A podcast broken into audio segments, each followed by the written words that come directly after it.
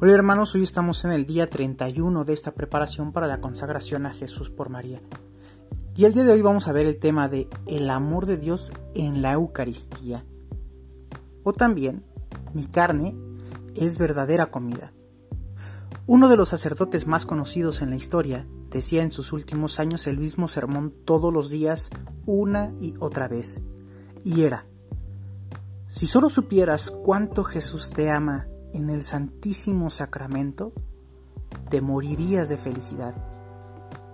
Después, señalando hacia el sagrario, agregaba, Jesús está realmente ahí.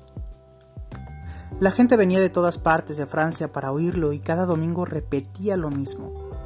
Al tomar conciencia del amor y presencia de Jesús en el Santísimo Sacramento, se conmovía tan intensamente hasta lo más profundo del alma que al señalar el sagrario para mostrar a la gente que Jesús estaba realmente ahí, lloraba de alegría. San Juan María Vianney, el cura de Ars, pasaba largas horas cada día y cada noche orando ante el Santísimo Sacramento. Esto que hacía el santo cura de Ars con sus miles de feligreses es precisamente lo que nuestra Madre la Iglesia ha hecho por veinte siglos. Señalando el sagrario nos repite, Jesús está realmente ahí. Y esto no es, ni mucho menos, una invención humana. ¿A quién se le podría ocurrir tremenda locura de decir que Dios está en un pan? La Eucaristía no es una invención humana, es invención divina. Es producto del infinito amor de un Dios que ha prometido que estaría siempre con nosotros. En muchas culturas y civilizaciones antiguas los hombres acostumbraban ofrecer sacrificios a sus dioses, sacrificaban incluso a sus propios hijos. En el cristianismo pasa lo contrario. Aquí es Dios Padre quien ofrece a su Hijo en sacrificio para que nosotros tengamos vida en abundancia. Y es que la Eucaristía es el mismo sacrificio de la cruz en el que el Padre nos da a su Hijo, no solo como Salvador, sino también como alimento que da vida eterna.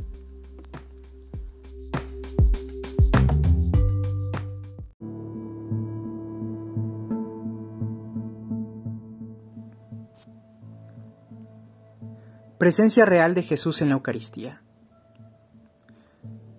Mientras estaba comiendo, Jesús tomó pan y lo bendijo, lo partió, y dándoselo a sus discípulos, dijo, Tomad, comed, este es mi cuerpo. Tomó luego una copa, y dadas las gracias, se las dio diciendo, Bebed de ella todos, porque esta es mi sangre de la alianza, que es derramada por muchos para perdón de los pecados. Respecto a estas palabras del Señor en la institución de la Eucaristía, en las que no habla de manera simbólica, sino real, dice Santo Tomás que cuando vemos el pan consagrado nos engaña el sentido del tacto, porque tocamos pan. Nos engaña el sentido de la vista, porque vemos pan. Nos engaña el sentido del gusto, porque sabe a pan pero en cambio es el sentido de la escucha el que nos hace creer porque Él nos lo dijo. Este es mi cuerpo. Así es. Jesús no dijo, esto significa mi cuerpo. Dijo claramente, este es mi cuerpo. Y es por ello que los cristianos creemos firmemente en la presencia real de nuestro Señor Jesucristo en la Eucaristía, y así lo ha profesado siempre la fe de la Iglesia. El modo de presencia de Cristo bajo las especies eucarísticas es singular. Eleva la Eucaristía por encima de todos los sacramentos y hace de ella como la perfección de la vida espiritual y el fin al que tienden todos los sacramentos. En el Santísimo Sacramento de la Eucaristía están contenidos verdadera, real y substancialmente el cuerpo y la sangre junto con el alma y la divinidad de nuestro Señor Jesucristo, y por, y por consiguiente, Cristo entero. Esta presencia se denomina real, no a título exclusivo como si las otras presencias no fueran reales, sino por excelencia, porque es substancial y por ella Cristo, Dios y hombre, se hace totalmente presente. El, evangelista San Juan en el capítulo 6 expone el gran discurso eucarístico en el que Jesús se proclama reiterativamente como el pan vivo bajado del cielo. En el versículo 1 de este capítulo Jesús multiplica los panes para mostrar que con el pan puede hacer lo que quiera. Más adelante, en el versículo 16, Jesús camina sobre el agua para mostrar que con su cuerpo puede hacer lo que quiera.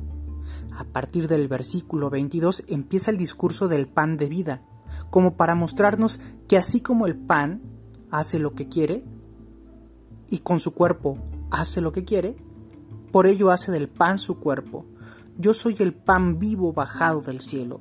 Si uno come de este pan, vivirá para siempre. Y el pan que yo le voy a dar es mi carne para la vida del mundo. En este discurso eucarístico Jesús es reiterativo el afirmar que Él es el pan vivo bajado del cielo, pero no lo dice como utilizando una imagen o una comparación más, sino que habla abiertamente al afirmar que es verdadero alimento. Nos dice, porque mi carne es verdadera comida y mi sangre verdadera bebida. El que come mi carne y bebe mi sangre permanece en mí y yo en él. Estas palabras de Jesús son tan reales y tan fuertes que sus mismos discípulos se escandalizan al escuchar hablarle así. Muchos de sus discípulos al oírle dijeron, es duro este lenguaje, ¿quién puede escucharlo? Sin embargo, a pesar del escándalo de sus discípulos y de que muchos dejarán de seguirlo, Jesús no se retracta de sus palabras, no hace aclaraciones ni les aclara que es una simbología. Aunque parezca duro este lenguaje, es real. Cristo en la Eucaristía es verdadera comida y verdadera bebida.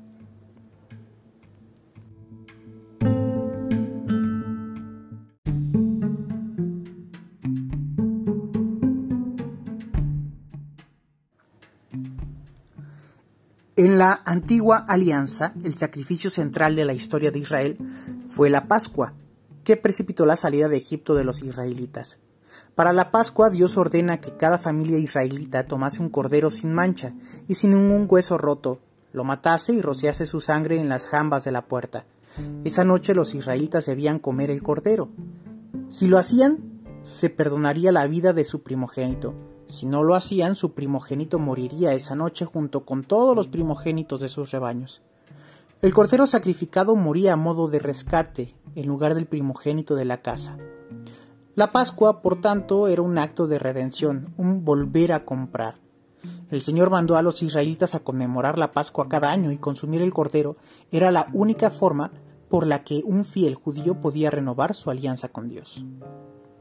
En la nueva alianza, a lo largo de los evangelios, a Jesús se le dan diversos títulos. Se le llama Señor, Dios, Salvador, Mesías, Rey, sacerdote, profeta. Todos estos son títulos con dignidad que implican sabiduría, poder, grandeza. Sin embargo, en el cuarto evangelio, San Juan le da un título muy particular a Jesús. He aquí el Cordero de Dios. Este título parece contradictorio con los demás, el cordero no ocupa un puesto muy alto en la lista de los animales más admirados. No es particularmente fuerte, listo, rápido ni hermoso. Otros animales nos parecerían más nobles. Entonces, ¿por qué San Juan da este título a Jesús? Lo hace porque para el antiguo Israel el cordero se identificaba con el sacrificio y con esta expresión lo que está afirmando San Juan es que Jesús es el Cordero, el que se ofrecerá en sacrificio perfecto y definitivo. El sacrificio de Jesús llevará a cabo lo que la sangre de millones de corderos, toros y machos cabríos nunca podría hacer. Jesús, en la última cena, día de la Pascua judía, ofrece el sacrificio perfecto y definitivo, donde Él mismo es el Cordero, que se reparte entre sus apóstoles para que coman su carne y beban su sangre. No es suficiente con que Cristo derramase su sangre y muriese por nosotros. Ahora nos toca cumplir nuestra parte, como en la alianza antigua, así en la nueva. Si quieres marcar tu alianza con Dios, tienes que comer la carne del Cordero. Si no coméis la carne del Hijo del Hombre y no bebes su sangre, no tenéis vida en vosotros. Y la carne del cordero solo se come de manera real en la Santa Misa, donde el pan y el vino se transforman en el cuerpo y en la sangre del Señor. La Eucaristía es fuente y culmen de toda la vida cristiana. Los demás sacramentos, como también todos los ministerios eclesiales y las obras de apostolado, están unidos a la Eucaristía y a ella se ordenan. La Sagrada Eucaristía, en efecto, contiene todo el bien espiritual de la Iglesia, es decir, Cristo mismo, nuestra Pascua. En la Eucaristía Jesús está realmente presente y como hace dos mil años nos espera para darnos alivio y descanso, para alimentarnos, para sanarnos, para liberarnos de todas nuestras ataduras. Si alguien nos dijese que Jesús se ha aparecido en tal o cual parte, seguramente saldríamos corriendo a pedirle favores. Y no comprendemos que en la Eucaristía está más real que en cualquier aparición, está tan real como lo estuvo en Belén, en Nazaret, en Galilea. Ustedes envidian la oportunidad de la mujer que tocó las vestimentas de Jesús de la mujer pecadora que lavó sus pies con sus lágrimas, de las mujeres de Galilea que tuvieron la felicidad de seguirlo en sus peregrinaciones, de los apóstoles y discípulos que conversaron con él familiarmente, de la gente de esos tiempos, quienes escucharon las palabras de gracia y salvación de sus propios labios. ustedes llaman felices a aquellos que lo miraron, mas vengan ustedes al altar y lo podrán ver lo podrán tocar, le podrán dar besos santos, lo podrán lavar con sus lágrimas, le podrán llevar con ustedes igual que María Santísima.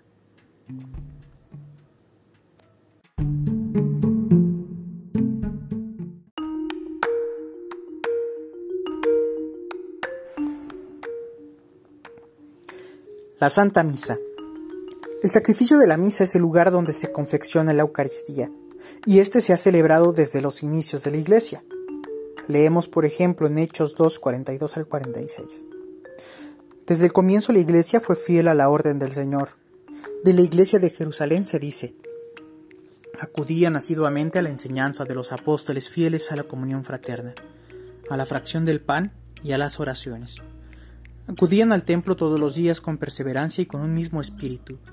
Partían el pan por las casas y tomaban el alimento con alegría y sencillez de corazón. Desde entonces nunca ha parado de celebrarse el santo sacrificio, pues le sería más fácil al mundo subsistir sin el sol que subsistir sin la Santa Eucaristía. Es en el santo sacrificio de la misa donde el pan y el vino son consagrados y donde Cristo se hace presente. Allí se unen el cielo y la tierra, pues la Eucaristía no es otra cosa que un anticipo del cielo. Con razón afirmaba San Juan Eudes que para ofrecer bien una Eucaristía se necesitarían tres eternidades, una para prepararla, otra para celebrarla y una tercera para dar gracias. Y es que el entendimiento humano no alcanza a comprender lo que sucede cuando se celebra la Santa Misa. Allí se renueva el santo sacrificio de Cristo en la cruz, se vuelve al Calvario, se hacen presentes todos los ángeles y los bienaventurados del cielo, incluyendo a la Santísima Virgen María, para adorar a su Señor hecho pan. No hay oración que le tribute un culto más excelso y más sublime a nuestro Señor que la Santa Misa, tanto que una sola le rinde más honor y gloria que todas las oraciones de los ángeles, de los santos y de la misma Santísima Virgen María juntas. El amor de Jesús ha llegado en la Eucaristía a un exceso inefable, la inmolación constante. Inmolarse una sola vez, qué poca cosa es esto para un amor infinito e insuperable. Inmolarse millares de veces, sacrificarse por toda la redondez de la tierra, no en un calvario, sino en un millares de calvarios multiplicados por todas partes y perpetuados a través de todos los siglos. Este fue el supremo triunfo del amor divino. El amor de Cristo exigía para calmar su sed una vida de siglos para inmolarse, una agonía que durara mientras viviera sobre tierra una humanidad culpable. Y por eso se clavó, por decirlo así, en la cruz de las especies eucarísticas donde vive inmolado, donde se sacrifica constantemente, donde se ofrece en expiación desde hace veinte siglos. La Eucaristía perpetuó la pasión, inmortalizó la cruz, cristalizó el sacrificio del Calvario. Cristo se inmola diariamente a cada hora, a cada instante. Lo ha hecho por veinte siglos. En los diversos lugares de la tierra donde hay un altar, Él se ofrece, en las más de 500.000 misas diarias perpetúa su sacrificio. Y lo lamentable es que para muchos de nosotros pasa desapercibido. ¿Qué tal si Cristo no se inmolase diariamente? Si solo se celebrase la Santa Misa una vez al año y en un solo lugar. Seguramente que esperaríamos ese momento con ansias y acudiríamos de todas las partes del mundo sin importar los sacrificios que hubiese que hacer ni nos prepararíamos con el más grande fervor y cuidado para participar del santo sacrificio. Pero ante tal derroche de amor divino, nos damos el permiso de ser indiferentes.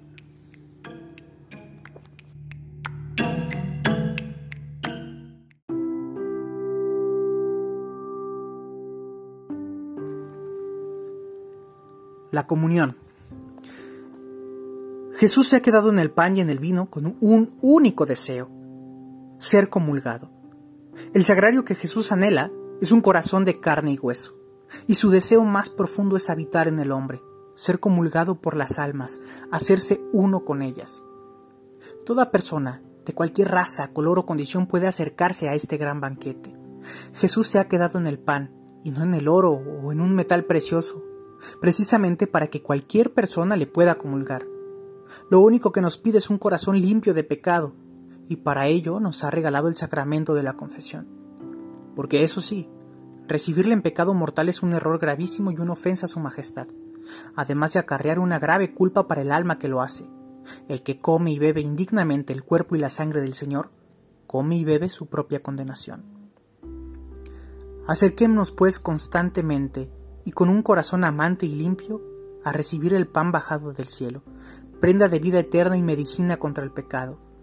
Si el veneno de la vanidad se está hinchando en ustedes, vuelvan a la Eucaristía y ese pan, que es su Dios, humillándose y disfrazándose a sí mismo, les enseñará humildad. Si la fiebre de la avaricia egoísta los arrasa, aliméntense con este pan y aprenderán generosidad si el viento frío de la codicia los marchita, apúrense al pan de los ángeles y la caridad vendrá a florecer en su corazón. Si sienten la comezón de la intemperanza, nútranse con la carne y la sangre de Cristo, quien practicó un autocontrol heroico durante su vida en la tierra, que ustedes se volverán temperantes. Si ustedes son perezosos y tardos para las cosas espirituales, fortalezcanse con este alimento celestial y serán fervorosos. Finalmente, si se sienten quemados por la fiebre de la impureza, vayan al banquete de los ángeles y la carne sin mancha de Cristo los hará puros y castos.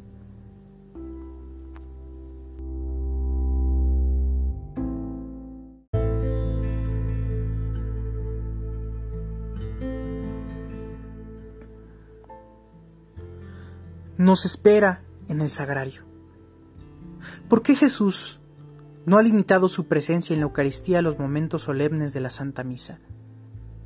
¿Por qué no lo ha prolongado tan solo durante las horas en que, en medio de luces y flores, recibe las adoraciones y los homenajes de sus hijos? ¿Por qué permanece también a lo largo de las noches y aún en los sagrarios donde vive en el abandono y en el olvido, y no recibe a las veces sino las profanaciones del sacrilegio? Lo hace precisamente porque su amor no conoce límites, porque quien ama siempre está dispuesto para su amado, y por ello Jesús en el sagrario no hace otra cosa que esperar.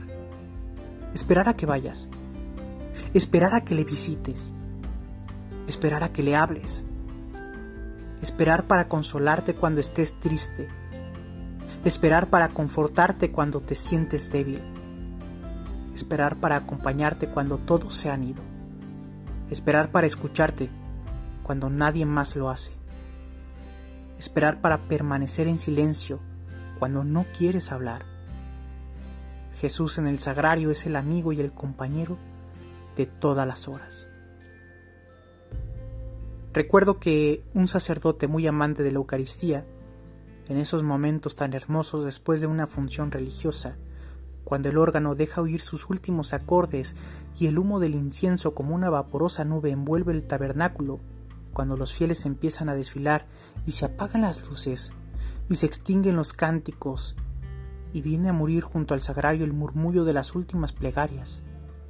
Aquel santo sacerdote, pensando en las largas horas de la noche en que Jesús iba a permanecer solo, al guardarlo dentro del sagrario y dando vuelta la llave, cerrándolo en su prisión de amor, conmovido hasta el fondo del alma, le decía, tú tienes la culpa por enamorado, por enamorado.